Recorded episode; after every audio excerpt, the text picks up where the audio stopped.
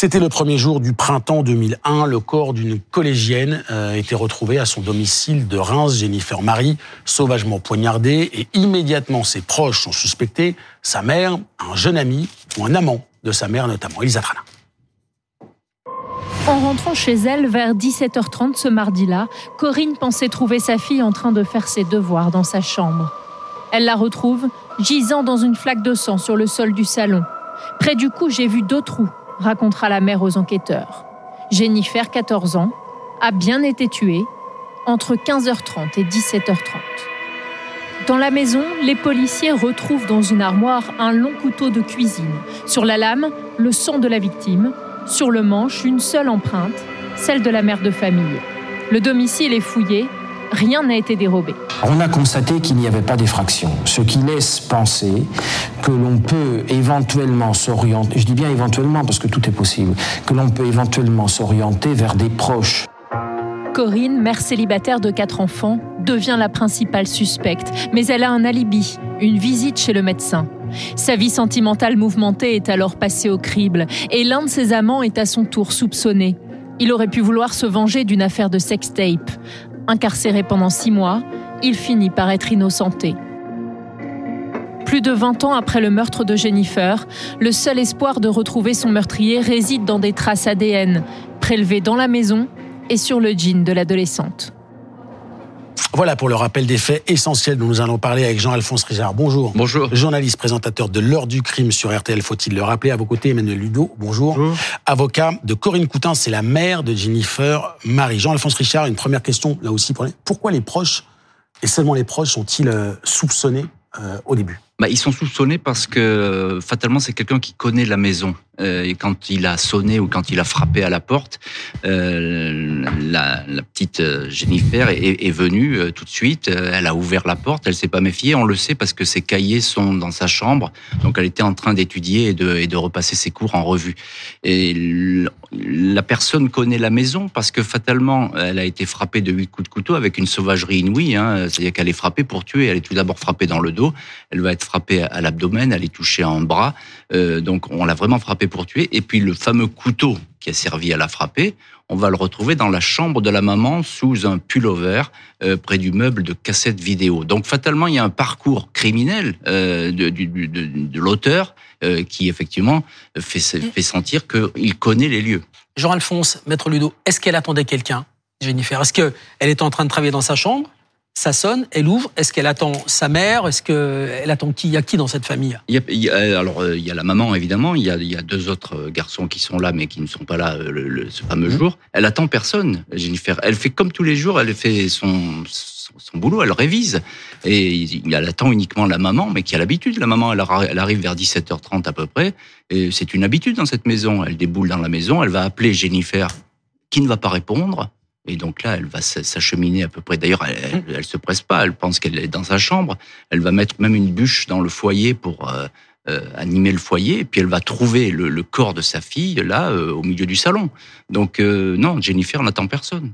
Qu'est-ce qu'elle dit la mère aujourd'hui, dont vous êtes l'avocat, Maître Ludo T'es la mère, elle dit plus rien.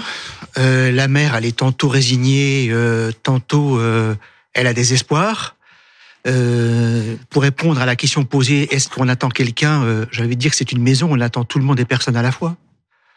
Euh, le, la, la, vie de cette euh, cette femme est une vie où on, on s'attend à des visites souvent inopinées. Mmh. Et c'est la raison pour laquelle elle ouvre. Elle, elle a l'habitude d'ouvrir à tout le monde. On, on sait, maître, hein, que on soupçonne tout de suite l'entourage dans une enquête judiciaire, et puis ensuite on va voir ailleurs. Enfin, on fait un peu tout en même temps. Mais elle était soupçonnée, la maman? Elle a été soupçonnée immédiatement. C'est-à-dire que les enquêteurs sont partis tête baissée en disant c'est la mère. Elle a le profil idéal, elle a un caractère euh, qui est difficilement maîtrisable, elle est souvent prise de grande colère. On rappelle qu'elle avait lancé une fourchette ou un couteau à un de ses enfants. Donc on se dit, elle a été prise d'un accès de colère qu'elle n'a pas pu maîtriser. Elle a tué sa fille et ensuite elle a, euh, comment dirais-je, caché euh, ce, drame parce qu'effectivement, elle ne l'accepte pas et elle va passer sa vie à le refuser inconsciemment. Ça, c'est la thèse des policiers.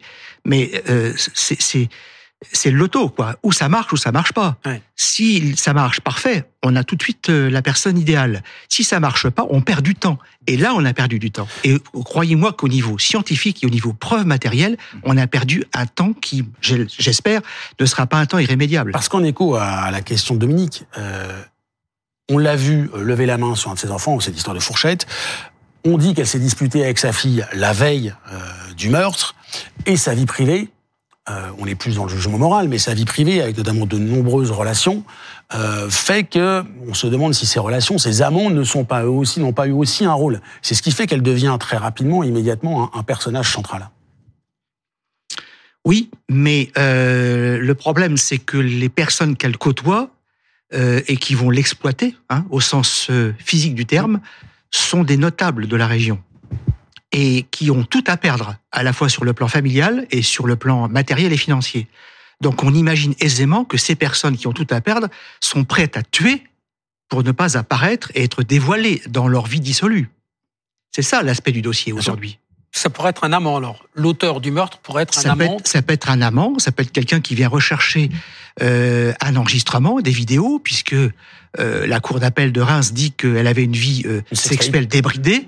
Donc on imagine des enregistrements, euh, on imagine un amant qui effectivement veut faire disparaître des preuves, euh, qui pense trouver personne, et il trouve une jeune fille qui va parler. Cet homme s'appelle Franck. Oui, tout à fait. Non, mais il y a, il y a un des deux hommes qui va être mis en examen, hein, qui va passer euh, cinq mois en prison. Un des deux hommes, c'est un des deux amants. un, des, un des deux amants. Non, parce que l'autre, c'est plutôt un, garçon de son âge. Alors, mais Fran- alors, euh, Parce qu'il y a aussi, ouais, pardon. parce qu'il y a, il y a des- il y a Pardon, des mélanges on on entre les amants et les On va travailler sur effectivement sur l'entourage, sur les personnes Mm. qui euh, gravitent au sein de cette euh, maison. Alors il y a Franck, euh, lui Donc, c'est l'amant. effectivement, euh, il va être euh, mis euh, comme ça en, en valeur. Euh, elle va dire qu'elle était elle sous emprise de lui, qu'il a traité mal, etc. Et que finalement, euh, elle, a, elle lui a dit, puisque c'est ça, moi j'ai tout filmé nos ébats, j'ai filmé tout, etc. J'ai fait une cassette vidéo. Il aurait pris peur. Il serait rentré dans la maison pour rechercher. Encore une fois, c'est un scénario qui a été avancé Mm. euh, pour rechercher cette cassette. Et il aurait été surpris par la petite Jennifer. Et là, il aurait pris le premier couteau qu'il avait sous la main pour euh, effectivement tuer euh, Jennifer. Alors cet homme, il va être en garde à vue, évidemment. Et il va passer cinq mois en prison. Euh, c'est pas rien. Euh, Mm. Cinq mois en prison. euh, il va être mis en examen. Les psychiatres qui vont l'examiner vont dire qu'il n'a pas du tout le profil criminel. Tout son entourage va dire que c'est pas possible, etc. Euh, c'est quelqu'un de très connu hein, en Champagne. hein. Il a une, une grosse maison de Champagne. Et va se passer, c'est très important dans l'histoire, va se passer cinq ans. Cinq ans, pendant cinq ans, il va rester mis en examen avant que effectivement la justice dise euh, il n'y a pas assez de charges. Cinq ans de perdus. Cinq ans de perdus, c'est beaucoup dans, dans une, euh, dans une enquête. Maître, qu'est-ce qu'on peut espérer maintenant? Alors, Qu'est-ce qu'il y a dans le dossier? Il y a des choses. moi, j'ai, La vérité est dans le dossier? La- non, la vérité va Toujours. dans le dossier. Non, la vérité, elle Ah. est, Toujours. elle viendra, elle viendra au hasard. Elle ne viendra pas d'un aveu. Euh, ça certainement, il faut aujourd'hui euh, écarter tout ça. Euh, J'ai fait en sorte que le dossier parte au colcaise. ce- c'est aujourd'hui cette euh, ce, système judiciaire qui doit, à mon avis, trouver des solutions là où les autres juges ne les ont pas trouvées. Euh, J'espère que c'est pas un gadget euh, et qu'il sortira quelque chose. Non, euh, le, dossier, s'il sort par le haut, il sortira par des preuves scientifiques. Euh, il y a toujours cette recherche de traces ADN sur le jean de cette jeune fille qui n'ont pas été exploitées à temps parce que les policiers ont perdu du temps. Euh, on, on cherche cet homme-là. Il y, a, il y a la piste du troisième homme. Moi, je crois à la piste du troisième homme, Qui serait Pardon Non, Ah, non. mais- Qui serait? Qui serait un, un- un énième, euh, euh, un énième partenaire, sans en tout- toute, euh, toute proportion gardée.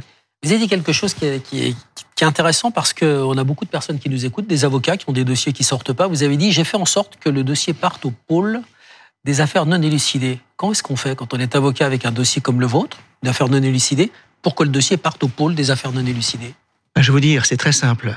Il faut écrire au procureur de la République et au juge d'instruction qui est en charge en leur disant je demande à ce que le dossier soit transféré à Nanterre, car manifestement euh, le dossier n'avance pas.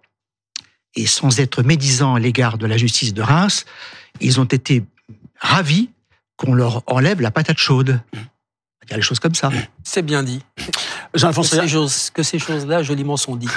La piste de l'ADN, euh, on en parle souvent, vous en parlez souvent à la fois dans les affaires que vous couvrez pour euh, RTL et puis les affaires que vous évoquez ici. On a l'impression qu'aujourd'hui, euh, la technologie, l'ADN, ce Paul Cold Case, c'est aussi une, une, façon de peut-être de, de, d'élucider des affaires qui ne sont pas. Cette trace d'ADN sur le jean euh, ouais. de cette jeune fille, est-ce qu'on en sait plus bah, sur ce que c'est C'est une petite trace de sang euh, qui a donné un ADN masculin. Euh, on n'en sait pas beaucoup plus parce qu'elle a été d'abord détectée un peu tardivement. Euh, elle n'a pas été exploitée comme il se devait. Il faut savoir que l'ADN, il y a une, une évolution qui est jour, quotidienne hein, de, de, des techniques ADN. Donc aujourd'hui, effectivement, cette trace est censée repasser régulièrement au FNAG, qui est le fichier des empreintes génétiques, avec l'espoir que ça matche. C'est-à-dire qu'un jour, il y a un délit routier, il y a une, une histoire, une bagarre, etc., et, et, que effectivement cette personne apparaisse. Mais là, c'est le seul espoir. Il est, c'est vraiment un, espoir infime, mais qui existe. Ce qui veut dire que pour l'instant, Dominique, je vous pose la question, ça n'a pas matché. C'est-à-dire que pour l'instant, ce, ce, cette trace ADN, elle est petite, elle est minuscule, elle est vieille, mais elle, elle n'est pas recensée dans ce fichier. Absolument. On a beaucoup d'histoires comme ça. Jean-Alphonse, tu, tu, as fait une émission là-dessus sur le pompier Grener. Mm. Donc, une jeune fille qui est tuée dans un village euh, par son voisin, Monsieur Grener, mais évidemment, personne n'en sait rien. Et un jour, Monsieur Grener, pompier, se bagarre sur le parking de Nîmes du pont du Gard avec quelqu'un, et puis il est condamné. Donc, on prend son ADN, hop, on le verse au fichier. Alors, d'abord, il va pas se laisser faire. Hein. Il va falloir aller le voir quatre ou cinq fois pour qu'il accepte de donner son, son ADN parce qu'il sait qu'il a quelque chose à se reprocher. C'est refuser de donner son ADN. Pour une bagarre sur un parking, son ADN, parce qu'il est condamné, est versé au FNAG. Et là, le FNAG dit, je connais cet ADN sur tel meurtre il y a oui. 20 ans. Donc on peut toujours espérer, bien sûr, le fichier, c'est un, c'est un, un, compagnon extraordinaire des, des, des enquêteurs. Et c'est l'utilité du Paul Colcase, il faut bien le rappeler, parce que les dossiers ne sont pas fermés, il faut bien le répéter. Mais d'autres, d'autres, d'autres, d'autres magistrats attention à la prescription. Oui, pardon. Pardon, euh, Emmanuel Ludo, le maître Ludo, l'avocat de Reims, il aurait pu le faire aussi demander à ce que le, l'ADN, le, non Il faut que ce soit le, le Paul Colcase pour que, qu'on fasse ça Non, mais je l'avais demandé bien avant, moi. Moi, je l'ai demandé à Reims et puisque c'est moi qui fais repartir le dossier après le non-lieu. Parce que Jean-François Richard vous dit qu'il y a eu un non-lieu. Mmh. Et le non-lieu, le dossier était fermé à Reims. Ouais. Il fallait le faire réouvrir et trouver des éléments nouveaux. J'ai trouvé cette trace, si je puis dire, dans le dossier. Mais dit au fait, elle n'a pas été exploitée. Et ça m'a permis euh, de demander au parquet général ici présent il y a quelques minutes, mmh. de bien vouloir réouvrir le dossier, ce qu'il a fait bien volontiers. Et j'ai fait repartir le dossier en disant maintenant, il faut vous intéresser à cette trace d'ADN, cherchez-la. Les, les, mois passent, les années passent, et j'ai toujours pas le résultat. Je dis bon, maintenant ça suffit, puisqu'il y a un colcaise à Nanterre, on, on va euh, envoyer ça à, à, nos fins limiers français, voilà. Jean-Alphonse, Jean on saura la vérité moi, je crois, je, dis, je suis toujours très optimiste. Ouais. Moi, moi, je dis toujours oui à cette question parce que euh, une trace ADN, ça peut parler, etc. Je dis oui, bien sûr, oui. Et ça fera évidemment de nouvelles histoires à raconter. Merci à tous les deux d'avoir été sur le plateau d'affaires suivantes.